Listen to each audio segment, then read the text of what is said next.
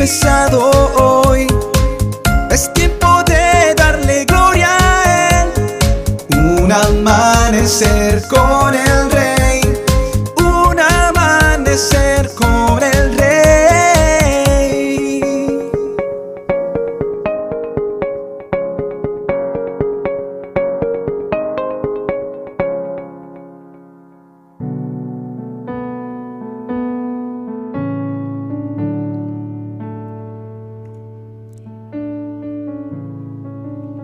Primera de Pedro 4, versículos del 12 al 14 dice, Queridos hermanos en Cristo, no se sorprendan si tienen que afrontar problemas que pongan a prueba su confianza en Dios. Eso no es nada extraño, al contrario, alégrense de poder sufrir como Cristo sufrió, porque también se que se alegren cuando Cristo regrese y muestre su gloria y su poder. Si alguien los insulta por confiar en Cristo, consideren ese insulto como una bendición de Dios. Eso significa que el maravilloso Espíritu de Dios está siempre con ustedes. No debemos esperar que la vida cristiana sea fácil y cómoda. El primero que fue movido de su zona de confort fue nuestro Señor Jesucristo, viniendo a la tierra a sufrir y a padecer por ti y por mí para darnos la salvación. Es por eso que los creyentes no estamos exentos tampoco de las pruebas. Pero hoy, lamentablemente, muchas iglesias no tocan estos temas por temor a perder la membresía y más a las ovejas lanudas. Las iglesias hoy ofrecen el Evangelio de la Satisfacción, un cristianismo liviano de que con Cristo paremos de sufrir.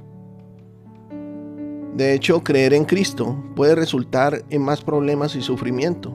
El apóstol Pa- Pablo, perdón, el apóstol Pedro se refiere a tales dificultades como una prueba de fuego y nos dice que no nos sorprendamos, como dice en 1 de Pedro 4:12. Dios usa nuestro sufrimiento para sus buenos propósitos. La esperanza en medio de la aflicción es posible cuando entendemos lo que Dios hace en la situación. Primero, el Padre Celestial usa experiencias dolorosas para purificarnos. Las pruebas nos dirigen al Señor y abren nuestros ojos a los pecados que hemos tolerado. Su disciplina no está concebida para aplastarnos, sino para producir el fruto apacible de justicia, como lo dice Hebreos 12:11.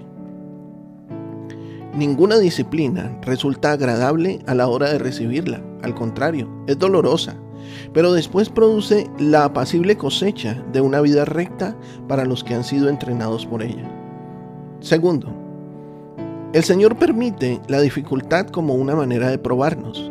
Su objetivo es producir mayor fe, paciencia y devoción. En vez de quejarnos, debemos regocijarnos en nuestras tribulaciones al saber que ellas nos ayudan a madurar en el Señor por medio de la prueba de nuestro carácter, como dice Romanos 5, versículos del 3 al 4. Pero también nos alegra tener que sufrir porque sabemos que así aprenderemos a soportar el sufrimiento. Y si aprendemos a soportarlo, seremos aprobados por Dios. Y si Él nos aprueba, podremos estar seguros de nuestra salvación. De eso estamos seguros. Dios cumplirá su promesa, porque Él nos ha llenado el corazón con su amor, por medio del Espíritu Santo que nos ha dado.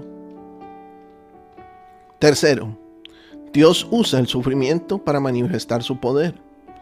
Las pruebas nos enseñan humildad al revelar nuestras debilidades, como lo dice 2 de Corintios 12, versículos del 7 al 10. Aun cuando he recibido de Dios revelaciones tan maravillosas, así que para impedir que me volviera orgulloso, se me dio una espina en mi carne, un mensajero de Satanás para atormentarme e impedir que me volviera orgulloso. En tres ocasiones distintas le supliqué al Señor que me la quitara. Cada vez Él me dijo, mi gracia es todo lo que necesitas. Mi poder actúa mejor en la debilidad. Así que ahora me alegra jactarme de mis debilidades para que el poder de Cristo pueda actuar a través de mí. Es por esto que me deleito en mis debilidades y en los insultos, en privaciones, persecuciones y dificultades que sufro por Cristo. Pues cuando soy débil, entonces soy fuerte.